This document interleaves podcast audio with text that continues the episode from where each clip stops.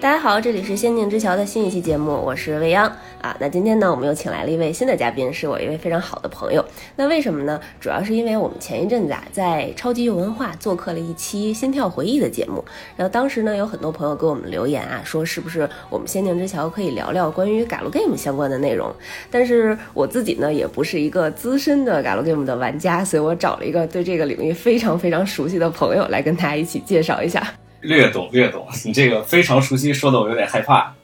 大家好，我是小满，主要是我朋友对 Galgame 比较熟悉，然后经常言传身教，所以我也就研究了一下，对，所以玩了一些这个作品。呃，无中生有是吧？啊，对对对对对。那你和你的朋友们就是接触 Galgame 的时间应该挺长的了吧？大概都有多长时间的这个游戏年龄呢？我这边最早接触到 Galgame 啊，基本上是在就是九几年的时候，大软开始在那个国内去打包销售一些正版游戏，然后当时引进了《心跳回忆》，然后我那会儿也是买到了第一款游戏开始玩，然后接触到了这个美少女游戏。当时其实也不知道这一类的游戏都叫 Galgame，呃，打开了自己新世界的大门。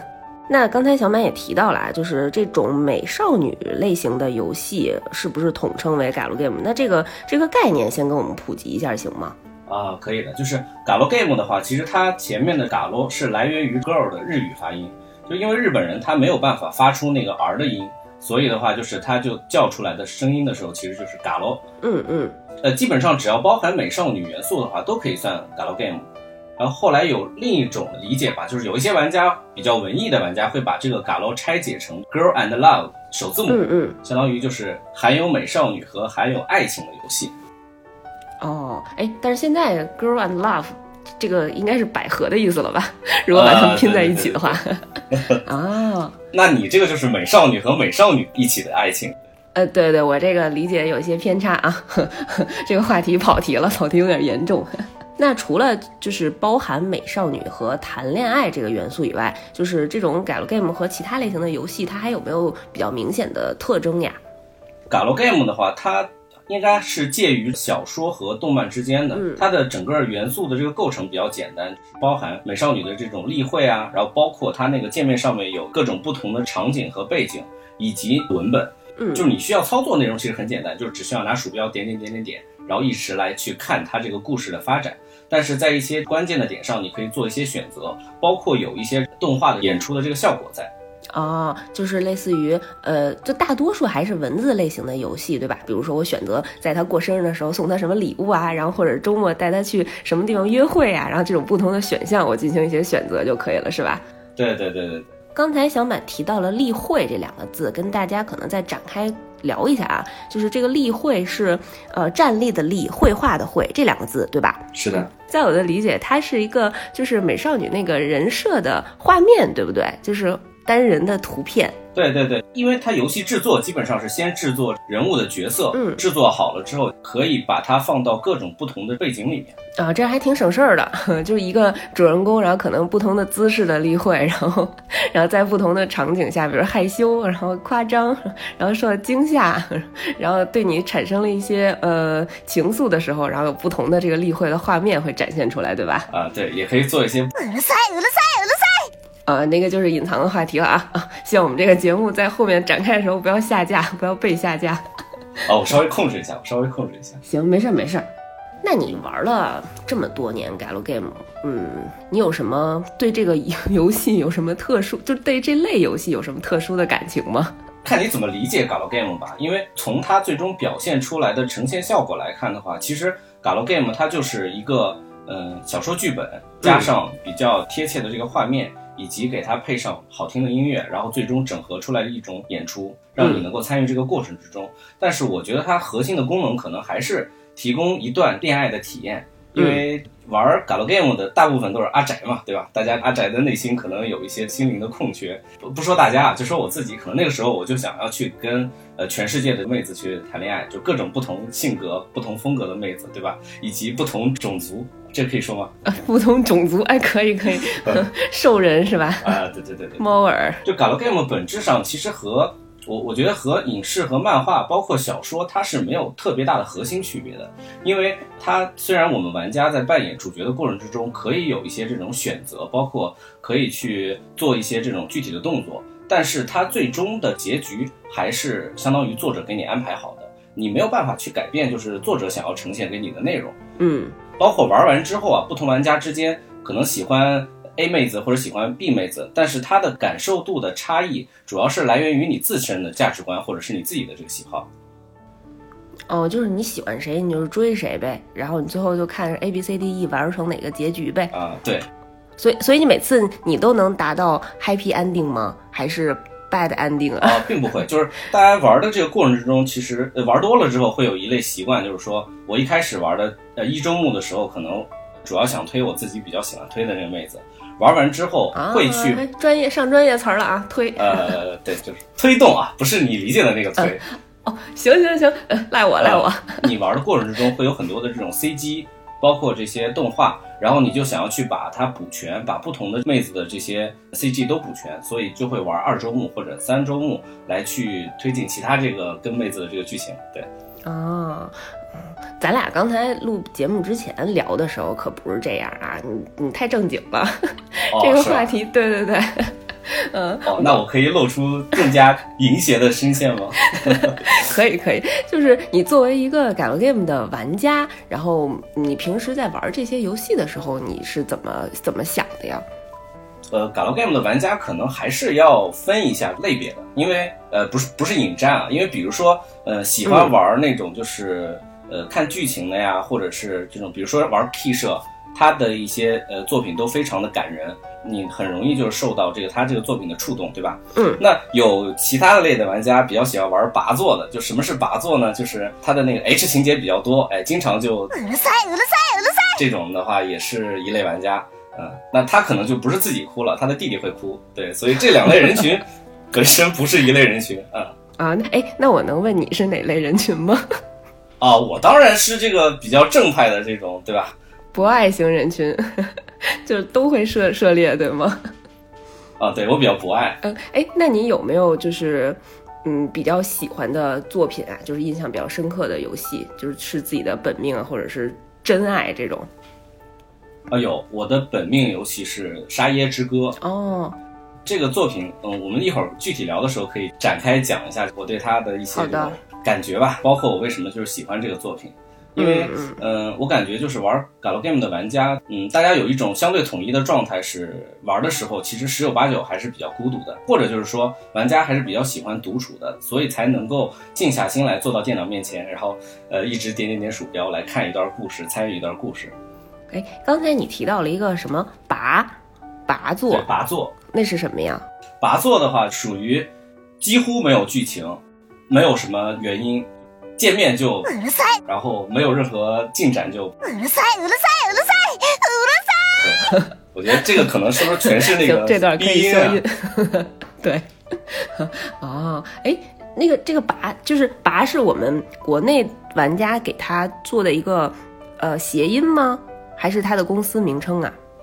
呃，不是，拔座其实也是来源于那个日语，因为日语它那个写出来的那个拔座，其实代表的是， 呃，就翻译成中文就是うるさい、うるさい、うるさ这个也不能说吧，我觉没事得儿，所以先先录着，管他呢。你不应该问我这个问题的，我也不太懂。嗯，那大家自己搜一下。既然拔座我们不能在作品，不能在我们的节目当中展开来解释，那他们这类游戏有没有其他的称呼的方式啊？就是或者是它是隶属于哪一个垂直的分支吗？其实我们可以叫它 H game，就是 H game 和 Galo game 的话，很多人可能把这两个概念有一些混同，但是 H game 表现的会更加精确一点，就是它来自于日语的宫口 L，哦，对，因为 L 在日语里面叫做色情嘛，所以就是呃对很普通的色情游戏，对，但是但是我不觉得它是色情游戏啊，嗯，你不觉着的原因是在于，在你生命，在你的心中，它占有一席 特殊的位置吗？不能用这种简单的色情来描述它。你如果让我翻译的话，我觉得应该是 hentai game，就是变态游戏。对，它虽然写作变态，但是应该读作绅士。哎呦，这个这个梗我知道。写作 CL，读作人生。待会儿我们也可以再聊一聊这个这个作品啊。啊，可以可以，嗯就是在 A C G 界里面，就是为什么有这样的这个叫法，它其实是来源于那个搞笑漫画日和里面，就是第二季的第一集里面有一个非常有名的这个场面，嗯，我给你复现一下啊，就是変態じゃないよ。彼に変態だとしても変態という名の紳士だよ。我只能感觉到那个原版的画面了，现在已经。就是熊吉跪在地上，因为他 被被那个兔美江给抓到了嘛，然后跟他说，呃，我不是变态，就算我是变态，我也是只惯有变态之名的绅士。哦，原来那个绅士的意思就是绅士等同于变态的意思，是从这个里面衍生过来的。对，应该万恶的起源应该是来自于这个。哦，我看搞笑漫画日和还是从那个就是就是国内配音那一版本，哎，嗯，然后就特别逗的那个版本的配音，就是兔美酱的眼神变得犀利起来了，这是兔美酱灵感泉涌的表现。我的印象还是比较深刻的那一段儿。啊、原来是这块儿，嗯，科普了，科普了，就是那个绅士和变态的这个隐身衣。嗯。包括你呃前两期录的《寒蝉鸣泣之时》里面，那个男主前原圭一也说过一句话，就是男人变态有什么错？啊，那嗯，对这种 拔类的游戏，在我的世界里，现在它已经叫八类的游戏了。我能问，就是你们在玩儿，你和你的朋友们在玩这种游戏的时候，当时是什么样的心理和想法吗？我采访一下。我作为一个这个第三者的角度来分析一下我这个朋友们他到底是一个什么样的状态。就我觉得成人游戏它的出现可能还是来自于这个男性荷尔蒙膨胀的这个状态，所以基本上和这个沾边儿的都是限制级的。嗯而且就是大多数的 H game 它其实都充斥着色情、暴力，包括一些就是这种十八禁的元素啊。然后呃，以及它的这个剧情其实是非常糟糕的。它其实很多都是只是为了 H 而 H。从嗯我玩的这个过程之中，其实我觉得这个里面是有很多宝藏的。就比如说《龙骑士四》这个游戏，它其实是来源于一个非常知名的公司，呃，Elf。它的这个游戏其实不只是 H 的情节很好，它的整个故事剧情也非常棒。龙骑士的剧情吧，它跟呃勇者斗恶龙有点像，它其实走的是就是呃征集一些小伙伴，然后征集一些勇士来去打败魔王的这个路线。然后那美少女。女在中间是哪一步？她是魔王还是 主角，还是你征集的这些小伙伴？美少女是陪伴这个这么多勇士一起去打败魔王的嘛，对吧？毕竟大家长征的路上很辛苦，总归是需要放松一下的。哦，这个话题我们不能让我们另外一个白马这位嘉宾听到，可能会受到攻击。那没事儿，我们先展开大概介绍一下《龙骑士》这个游戏吧。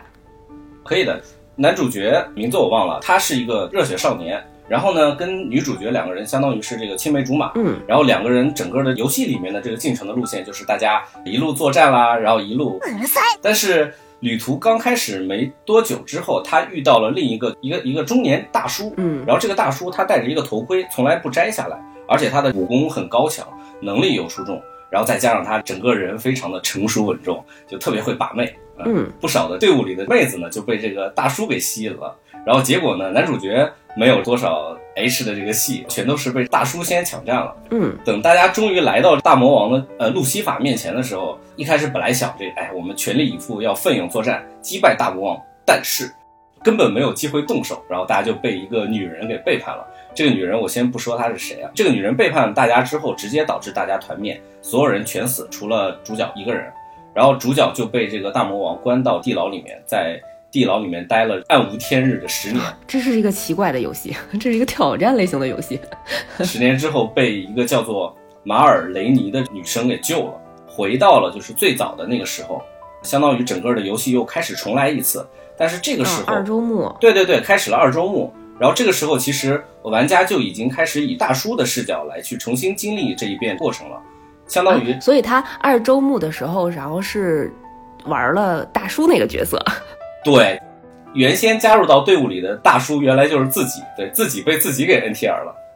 然后以前我们通过年幼男主视角看到的那些 H 的画面，自己终于可以翻身做主，哎，自己体验一下了。啊，怪不得你的朋友们这么喜欢这个游戏呢。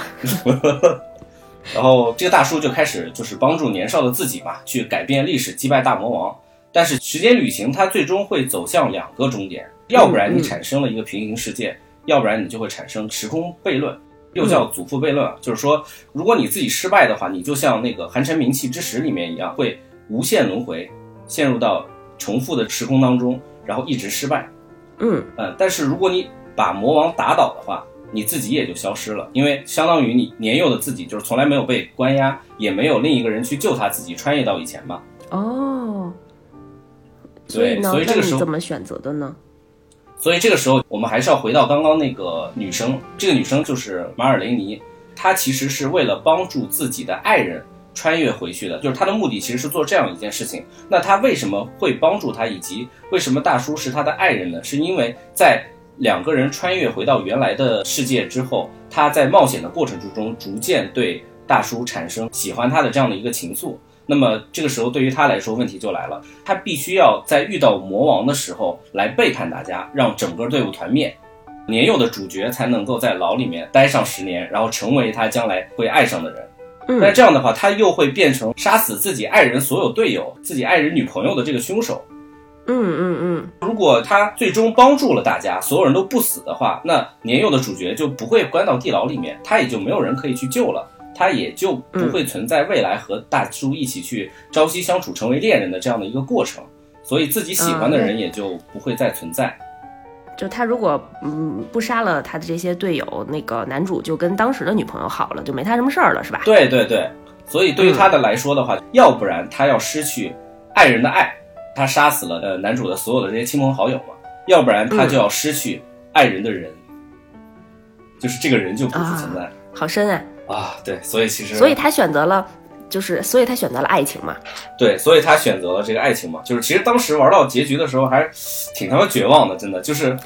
就反正最后魔王是被击败了，就是世界得到得到了拯救，好像所有人都获得了幸福，但是除了两个人嘛，这两个人现在这个时空悖论里，就是马尔雷尼和大叔。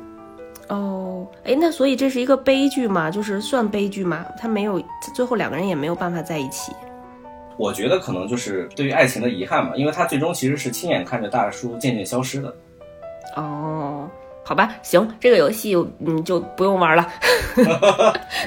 玩完之后就感觉这个内心就已经被掏空了，你知道吗？就只能回忆这个 H 情节了。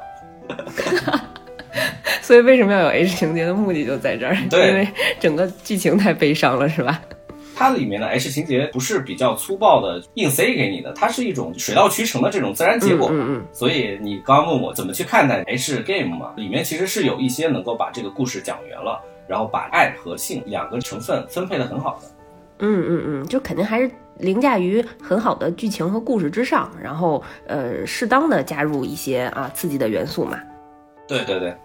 诶，刚才也听完小满给我们介绍《龙骑士》这部经典的呃游戏作品啊，我还是挺想了解一下，就是整体的 Galgame 它是怎么发展到现在的，就是它是一直呃从大概从什么年代开始，然后一直延续到今，然后里面穿插了一些什么样的就是新的元素吗？呃，可以的，可以的。我原本其实是想大概讲一下 Galgame 的编年史的，不过之前这个集合的节目珠玉在前啊，然后他这个节目做得非常棒，但是也因为不可描述的原因嘛下架了，呃，也就不折腾了。可以简单讲一下早期的 galgame 的起源和一些比较知名的大作。嗯，好啊好啊，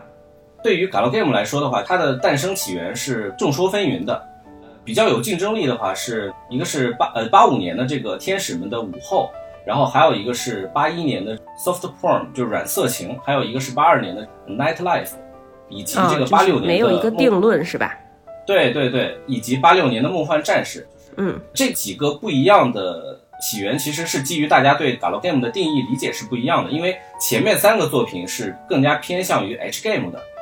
所以我一直以为，呃，Gal Galgame 它发源于 H game 嘛，然后这个 H game game 是从日本发源起来的。它起源于美国，但是它的整个的发展其实是在日本发扬光大的。我们比较熟悉的一些日本的老牌的大厂，它基本上都是在那个年代去做这个 H game 发家的。所以往后其实应该越来越多的让大家耳熟能详的作品就应该有出现了，对吧？上上次我们在超级游文化，然后也跟大家分享过的《心跳回忆》，对，那个是我应该是玩的最多的一个美少女类型的 galgame 的游戏了。嗯，这个应该是也是呃国内 galgame 玩家接触的，应该是正版的第一个游戏。它嗯早期是发售在 PCE 上面的，然后九八年的时候，台湾的那个有一个代理商叫华谊国际，把版权买下来，然后开始在台湾发售。呃，在台湾卖的好不好我不知道，但是后来他他就开始和那个大软去合作，应该是九八年还是九九年发售了这个 Win 九五版本的呃汉化过的《心跳回忆》，嗯，和杂志两个打包到一起应该是三十多块钱吧，反正当时也挺贵的。嗯，但是那个时候其实是大家第一次能有途径接触到这种美少女类型的正版游戏啊。反正当时我应该是买大众软件一块玩的，我就记得非常清楚那个秘籍，就是如果你把它的名字起名叫“大家一起来”，然后昵称大众软件的，然后你的所有的数值都是满的，你每天只需要睡觉和追姑娘就可以了。哇，你这个很专业呀！我这靠着这个秘籍，然后追上了所有的姑娘以及藤崎诗织，我心目中当时的女神。大家的女神。对，我我当时最郁闷的就是，它有点像高中模拟器，你知道吗？因为里面包含了各种各样的数值，你又要练体育啦，然后又要去提升你的这个文学素养，然后还要要要经常运动，就是每个女生的喜好不一样嘛，你要把你的数值都提升到就是大家觉得这个能够接受的数值。对，当时给我们上了非常印象深刻的一课，就是你要想追女孩子，然后你必须要德智体美劳全面发展，你每一科的数值都必须要达到很高的分值。嗯，追女生真的是太难了。早早的，早早的经历了社会的毒打。其实他当时的剧情我已经不太记得了，就但是玩完之后我学会了很多道理。就一个是你刚刚说的，就是一定要德智体美劳全面发展嘛。另外一个就是它其实里面有很多的关键点是让我感受比较深的。就第一个是你不能同时和多个妹子保持比较暧昧的关系，不然就会 对发呆除。非你是海王，对，然后包括啊，就是你以为妹子同意跟你约会就有机会嘿嘿嘿了是吧？但是她完全会放你鸽子。女人翻翻脸比翻书还快，哦，对对对，是的，是的，当时可以不去，你前面聊的再好是没有用的，就是你只要说一句不好听的，他就会翻脸。给你感觉给你幼小的心灵造成了沉重的打击，哎，就就谈恋爱太难了。都是当年的泪是吧？青涩的忧伤史。嗯，哎，那除了《心跳回忆》以外，你还有没有玩过就是当年就当时那个年代比较经典的一些其他的作品啊？嗯，Key 社的我基本上都玩过了，就除了那个 Canon 没玩过嗯，，Planet 和 Air 都玩过。哎呀，提到 K 社，就是，嗯，我相信 K 社的这些游戏类型的作品，呃，因为它很多的游戏都改编成了动画嘛，然后因为动画的受众群体会更广泛一些，大家应该也都呃接触过他们家的这个动画作品，比如说像刚才小满也提到了，呃，克拉纳多和艾尔，还有 Canon，啊、我是看过克拉纳多的呃番剧，然后就是动画，嗯，这部片子是我印象当中我很难，就是基本上不再敢第二遍再去看的动画作品，就是写作 Planet 的独奏人生嘛。对，就是呃，找其中的一些片段片段来看，我都要鼓足了勇气，因为实在是太催泪了。哎，这这我印象也非常深。有一句话嘛，“雪中自带雨中杏，哎呀，树天哪！下古河花田溪”，是吧？哦，你好厉害！嗯，我就记得它是零七年京都动画就改编的 K 社的这个经典的游戏作品，然后我觉着，嗯、以后我们有机会再单独拿出来再做一期节目去讲述这部就是非常具具有优秀剧本，然后整个演出啊，还有所有的人物都非常有含义，然后整个这个片子讲了很多关于家庭啊、爱情啊，然后整个人生啊，嗯，有很多很多值得聊的点，嗯。这是又立下了一个新的 flag 吗？对，二零二一年的 flag 越来越长了。啊，在这儿可以先简单跟大家分享一下，嗯，我相信很多人都应该看过吧。就这部片子其实也描述了关于三代人的这种亲情、友情、爱情的故事，然后里面有很多关于理解父母啊，然后呃怎么样去教养孩子啊，然后父母与孩子这种双向的爱这样的一个传递的内容。其实讲了一个呃还是比较简单的故事，它讲的是家庭环境比较复杂的一个高中男高高中男生彭野，然后因为早年的时候母亲去世，然后父亲呢因为养育他非常辛苦，然后呃在年纪大了之后又开始酗酒，然后可能也疏于对他的照顾，所以他跟自己的家人也不是很好，是在这样的一个成长的环境下，然后他升入了高中，然后在高中呢本来是过着一些混混沌沌的生活，当但是呢有一天在上学的路上，在一个长长的散满樱花的这种啊坡道上，然后遇到了自己生命当中非常重要的那个女生，就是古河主。然后这两个人，呃，后面的故事呢，就发生在这两个人在高中这几年，然后经历的，然后遇见遇见的不同类型的女孩子和他们身边这些精彩的故事。整体的剧情就是通过这两句话就是可以讲完了嘛，但是每一个女生身上都会有。很多让你催泪的 这种带着泪点的故事，嗯，呃，对，当然我还是比较喜欢第一部，因为它动画分成两部，第一部里面的学员篇，然后它跟这些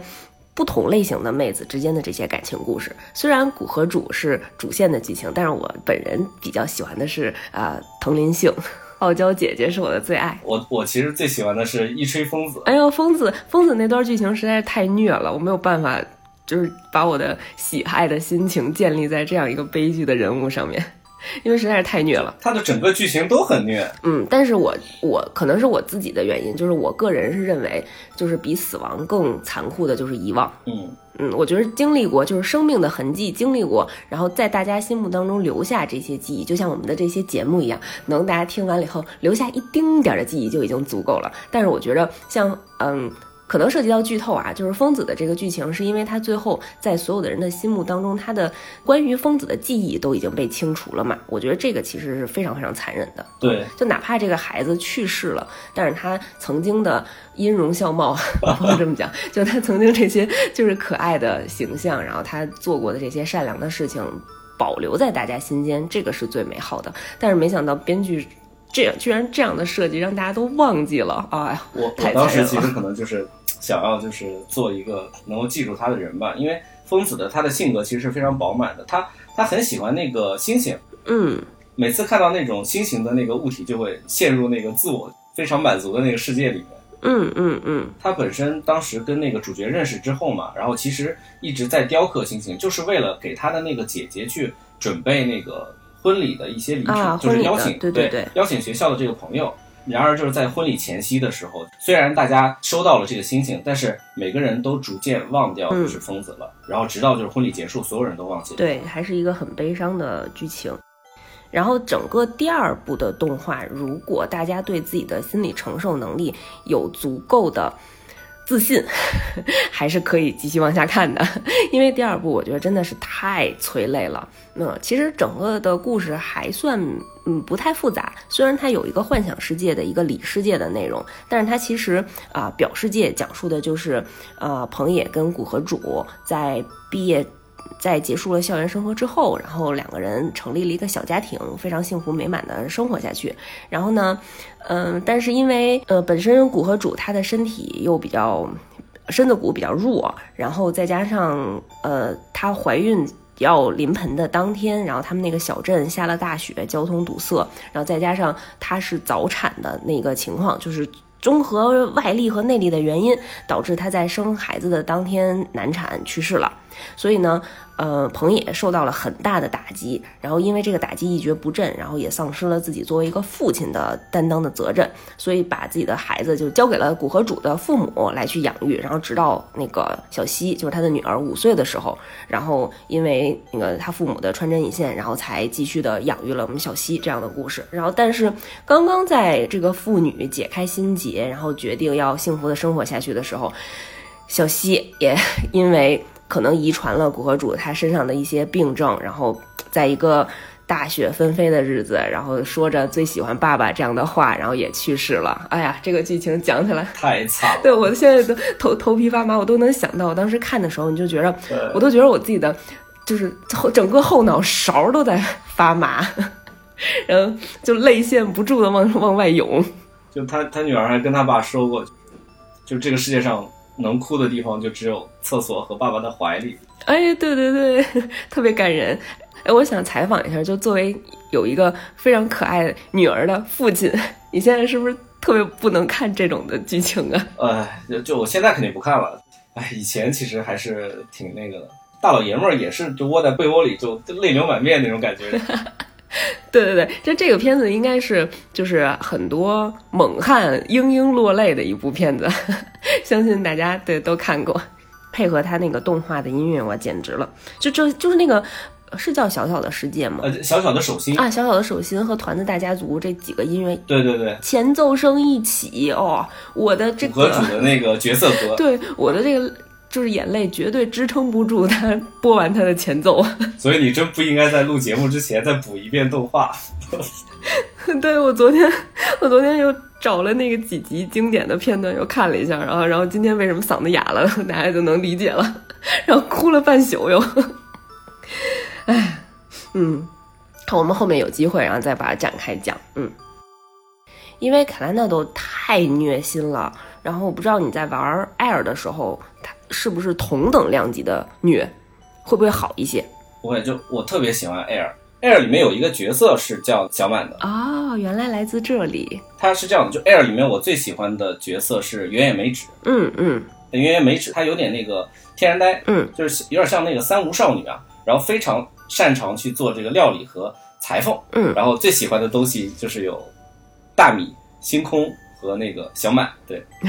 所以小满是什么呀？听到这儿还没有出现在女主人公的名字身上。小满就是也是里面的一个角色。她其实是为了满足远远美指的梦想，成为了她的妹妹。哦，理解了，理解了。反正要是想了解更多的人，大家就可以看一下动画艾尔的动画嘛。嗯，动画也做的很不错。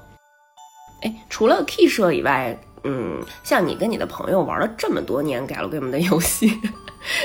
你的朋友有没有特别喜欢像你喜欢小满一样喜欢其他的作品吗？这个时候我要介绍一下我最喜欢的这个编剧了。嗯。他叫虚渊玄，但是我们先不讲他，我讲一下他那个公司。他的公司叫 Nito Plus，做了非常多知名的这个 Galgame 的作品。第一个想跟大家聊的是《君与比女与比女之恋》，我们可以简单理解为就是一个男生和一个女生和另一个女生之间的这个爱情故事啊。好的，这个名字听上去就非常有故事啊。它里面有三个角色，就是主角，然后。美雪就是女一和葵女二，嗯，我在玩的过这个我印象比较深啊，就是我在玩的过程之中，基本上就是玩的第一遍一周目的时候是去攻略美雪的，因为就是我无论怎么就是想要去对这个葵示好，嗯，呃都不会拿到好的结局哦，而且这个玩的过程之中，葵会经常就是提醒我，让我来去对美雪去好。所以 小葵非常有原则啊，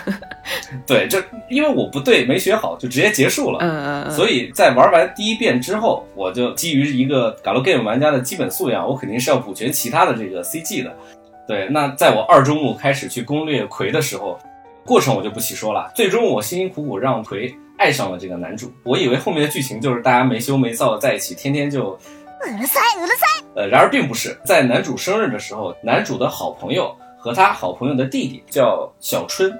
还有葵，就是相当于是四个人在一起。其中有一个就是大家送给那个男主的礼物，有一个礼物是葵和小春的录像，做了一些不可不可言语的事情啊。然后，然后男主这个时候就很震惊嘛，然后就问葵说：“你这个到底怎么回事吧？就你怎么还跟其他人在一起？”葵就说自己是神派来收集 CG 的，完全是外世界的剧情了。然后说自己是为了啪啪啪而生的，然后包括和什么人都做过。我的天哪，这个还不够奇葩啊！就更奇葩的是，男主让小小春和葵当着他的面，哇，这个这个这个深了，这个我要考虑一下，要不要 要不要剪辑进来？由于那个画面太激烈嘛，男主一边看，然后一边又加入了他们。哎，这个就是所谓的那个 NTR 的意思是吗？牛头人。哎，对，NTR 就是可以给大家科普一下，你的你的女朋友当着你的面和别的男人，哦，可以了，可以了，啊，可以了，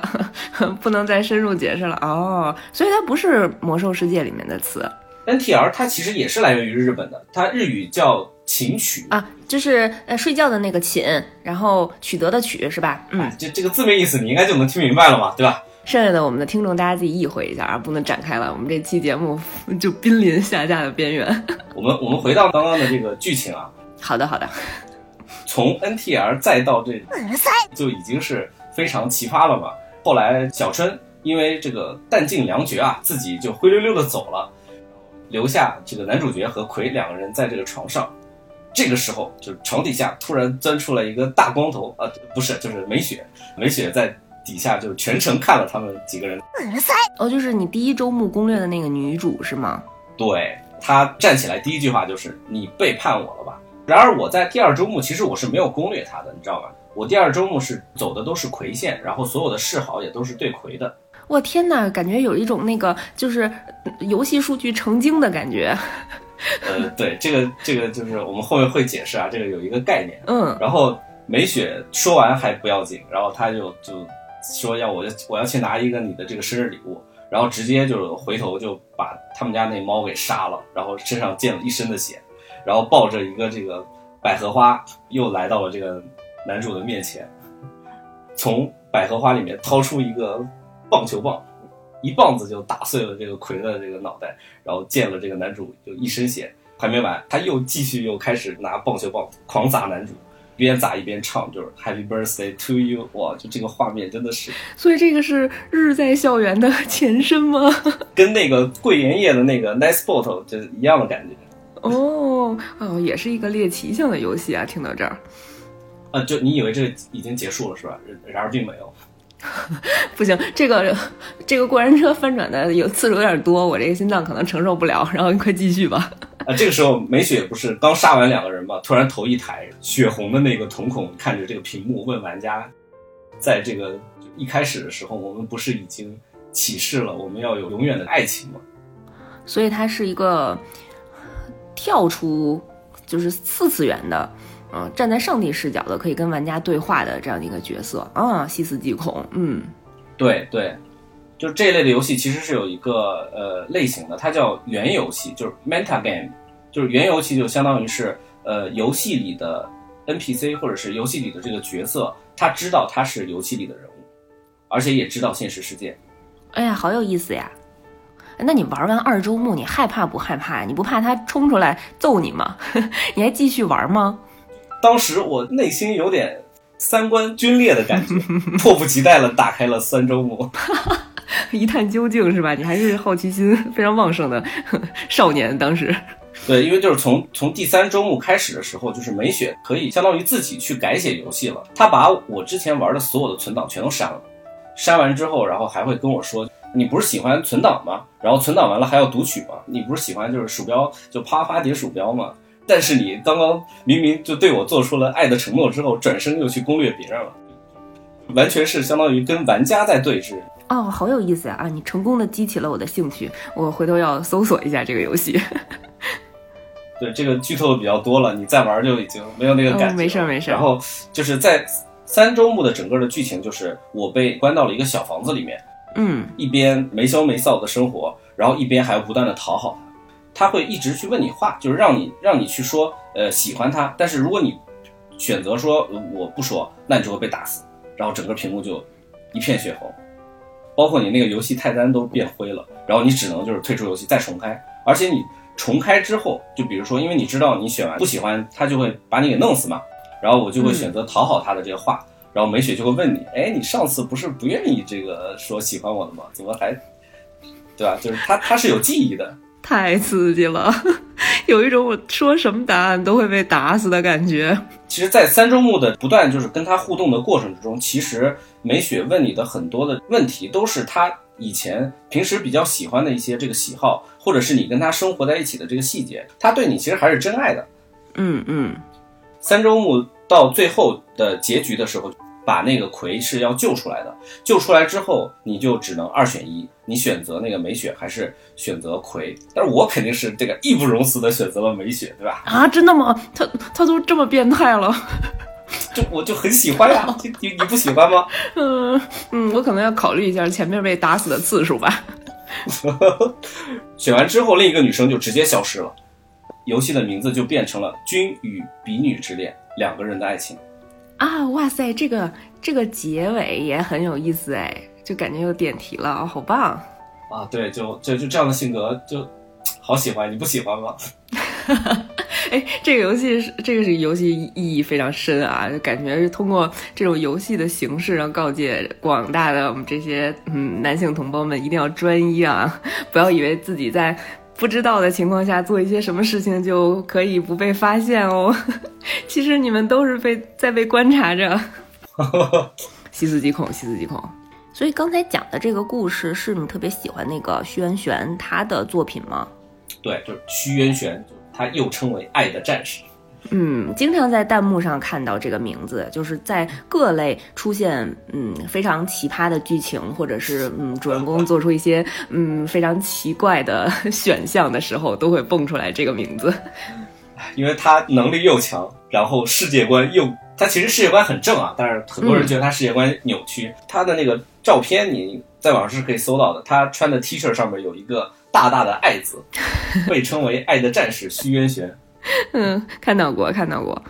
哎，对他，他做的很多的作品，因为里面有大量的这种血腥啊、暴力啊，然后包括又很猎奇，所以的话，就他的作品风格是非常的有个人特色的。嗯，经常在弹幕里听到的一句话就是，呃，类似于什么世界观指导徐元玄。是的，嗯，我也是备受他指导。哎，那你最早就是你在咱们节目前半段提到的那个《沙耶之歌》，就是他的一个经典的作品，对吗？对对，而且他有就是其他的比较知名的作品，大家比较熟悉的，像这个 Fate，嗯，然后包括像那个魔法少女小圆，对，学姐断头也是来自于他，你知道吗？嗯，他当时做完第三集之后，然后在那个社交平台上面就发了一句话说：“哎呀，终于可以这个正常的发挥了。”就是前面他已经很压抑住自己的这个性格了，确实给大家都是留下了印象非常深刻的画面啊，大部分都是阴影。嗯，哎，那可以跟大家分享一下你最喜欢的这个沙耶的游戏吗？沙耶之歌啊，又被称为 Galgame 的十二神魔器之一。十二神魔器我就不跟大家分享了，有兴趣的给我们留言啊，我们小窗一下。对它，它是包含了一些这个就是猎奇和这个克苏鲁的这个元素在的。就是我简单讲一下它的剧情啊，就是就是男主角他是在呃一次车祸之后，因为他大脑受损了嘛，嗯，出现了认知障碍。然后当他醒来的时候，他发现就是整个世界都变得跟他原本认识的世界完全不一样。就是正常人在他眼睛里面看到的都是一些什么这种腐肉啊、血块堆积起来的那种怪物，然后包括正常的这些桌子、椅子，它看起来都上面都布满了这种就血管和非常恶心的这些东西。而且它是产生了认知失调，对吗？就是把好的都看成的坏的，对对对，好看的都变成了恶心啊。然后恶心的东西在他眼里看见都是美丽的东西，是吗？哎，对对对，就是你可以理解为，就是原本世界上的就是所有美好的东西，在他现在看来都非常的恶心，嗯，那种散发着腐臭的那种恶臭的味道。然后包括也听别人的声音的时候，也基本上听到的都是非常刺耳的这种轰鸣声，嗯，然后所以。他在从医院醒过来之后，就基本上就被这种环境就快折磨的不行了，因为就没有办法在这样的世界里面相处嘛。这个时候，女主角沙耶出现了，然后这他发现，哎，沙耶跟其他人不一样，就是她是一个嗯身条很干净，然后哎看着也很漂亮，然后是一个小姑娘的这样的一个形象。嗯，绿色长发是吧？我对她那个形象印象还蛮深的。对，呃，我最喜欢的是她穿着一双那个拖鞋，非常可爱，嗯，非常清纯。对对对对对，哎，那它外形这么可爱，它的本体应该还挺恶心的吧？对，就其实沙耶它本身是一个真正的腐肉或者是肉块堆积的这样的一个怪物，但是就因为它本身是怪物嘛，所以它其实，在世界里面接触到的这些人，就看到它的时候都觉得很恶心，是没有人去愿意接纳它的。然而在男主的视觉里面，她是一个非常可爱的小姑娘，所以两个人就是在一起了，感觉就是有点相互救赎的那种意味吧。在我看来，可能一开始是各取所需啊。在两个人相处之后，沙耶是希望其他的人类也能够像男主角，就男主角叫玉纪嘛，嗯，能够像玉纪一样接受他，温柔的去对待他。他就把他的那个邻居有一个大叔，把那个大叔给改造了，改造成了跟玉纪一样，对于这个世界的认知开始相反，也看她是一可爱的小女孩儿。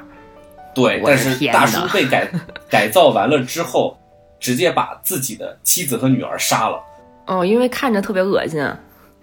对，就他妻子女儿变成怪物了。嗯嗯，而且杀完之后还强暴了沙耶。哦，这然后后来男主角赶到了嘛，把大叔打败了，然后他告诉那个沙耶，就是说我对你的好是，因为我们长时间的相处，就时间时间积累沉淀下来的结果，它是一个非常复杂的过程，不是所有人都会是这样对你的。嗯嗯从这个时间点开始，其实沙耶对于这个爱情的观念就已经是不一样了。他不再是单纯的所求吧，因为他后来就问那个玉姬：“那你想要就是回到原本真实的世界吗？我是可以帮你实现的，把你的这个认知障碍给清除。嗯”就那个时候，其实沙耶是在明明就是知道这个世界上只有玉姬能对他好，而且也知道就是如果把玉姬变成正常人是。基本上百分之百肯肯定会讨厌他当前的这种样子和形态的前提之下，然后还是希望能够实现就是自己所爱的人希望的这种愿望嘛。嗯嗯，说出来这段话还是，哎，就对我印象还挺深的。所以你像玉姬一样，也选择了留在沙耶身边吗？呃，并没有，就是，就这是一个遗憾，你知道吗？当时我我不知道怎么想的，因为可能年幼还。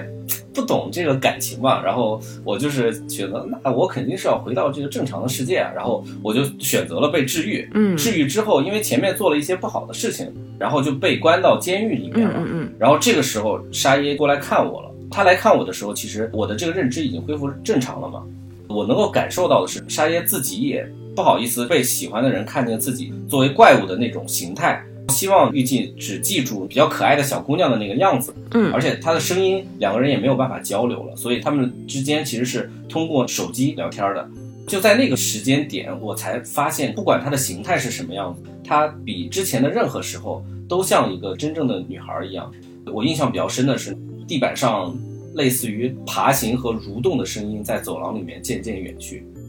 非常悲凉。我感觉它真的不是一个猎奇作品，它是一个纯爱作品。只不过前期是披着披着外貌协会的一个，哎呀，一个面具。嗯，明白了。那现在作为一名现充，你在回忆自己中二时期玩这些游戏的时候，然后和你现在再回忆起来的这种感情还是一样的吗？就你那个时候是以什么样的心态来去玩这种跟女小女孩、跟这些美少女谈恋爱的故事呢？每个人花几个小时坐在电脑面前点点点去玩一款这个 galgame，可能更多的还是希望能够体验一段在现实里面你体验不到的情感也好，或者是人也好，或者是这种相应的快乐和满足，因为。有各种类型的 Galo game 是可以去跟你去互动的，包括每一个 Galo game，它想要去跟你讲述的这个故事也都是不一样的，所以你玩的过程其实是一个非常充实的过程，它相当于是对你这种现实世界的你的这个生活的一些补充嘛。嗯，哎，用一个特别中二的描述，就是它填补了你内心的一些空白。对。这些美少女治愈了你，呃，我还是能理解一部分的，因为其实，嗯，发展到九十年代中后期啊，就是像，呃，一九九四年出现的《安琪丽可》，它其实是第一款女性向的这种游戏，就是乙女类型的游戏，然后也逐渐发展起来了，就是游戏不再是男生主导的，嗯，这样的一个产业啊，就是这类跟纸片老公 谈恋爱的。游戏，然后也慢慢的在日本发展起来，然后现在在国内也非常流行。比如说，呃，大家非常熟悉的《恋与制作人》，就是《恋与四个野男人》。美少年。对，就美少年谈恋爱嘛。然后像日本比较有名的这种乙女游戏，然后也有像《遥远时空中》《金色琴弦》《博影鬼》这种，其实都改编过动画的作品，嗯，也是当时还挺有名的。我们后面后续再有机会再跟大家再展开聊聊乙女类的游戏吧。这个我还真没玩过哎，乙女游戏它这里面的这个美少年他穿衣服吗？穿穿穿衣服穿衣服，这可能是跟那个 Galgame 最区别最大的一个环节吧，就是它是正常的，它只不过可能会在泳池啊，或者在一些比如说玫瑰大床上。才不会穿衣服，但是它只是那种例会形式的，它没有具体的情节，起码我没玩到过。你说的那种类似于呃，可能是 BL 游戏像的，可 能会有一些禁忌的十八叉的内容了吧？哦，好像乙女类型的也有十八叉的，嗯。这个我都不知道了。我像我们这么纯洁的人，你玩过吗？我玩过，我也得说没玩过呀。可惜了，可惜了。有机会，有机会再给大家讲，就是比较偏女性向的游戏这个内容吧。好的，好的。嗯，反正我今天的节操已经基本上就掉的差不多了。我们回去得再盘一下这期节目里头大概能有多少能够放出的。好，今天也谢谢小满跟我们一块儿分享了他自己玩 galgame 这些经历，然后，哎呀，暴露了，其实是他朋友，对，对然后呃，也跟大家分享了一下他呃陪伴着他和他的朋友们这么多年一些经典的游戏内容。如果大家也曾经玩过类似的 galgame，或者对哪些作品比较印象深刻，然后也曾经给你带来过同样的感动，也欢迎给我们留言，嗯，然后也欢迎加我们的微信，然后在群里我们一起可以讨论讨论。那我们今天这期节目就到这儿，好的，可以跟大家再见，拜拜，嗯，拜拜。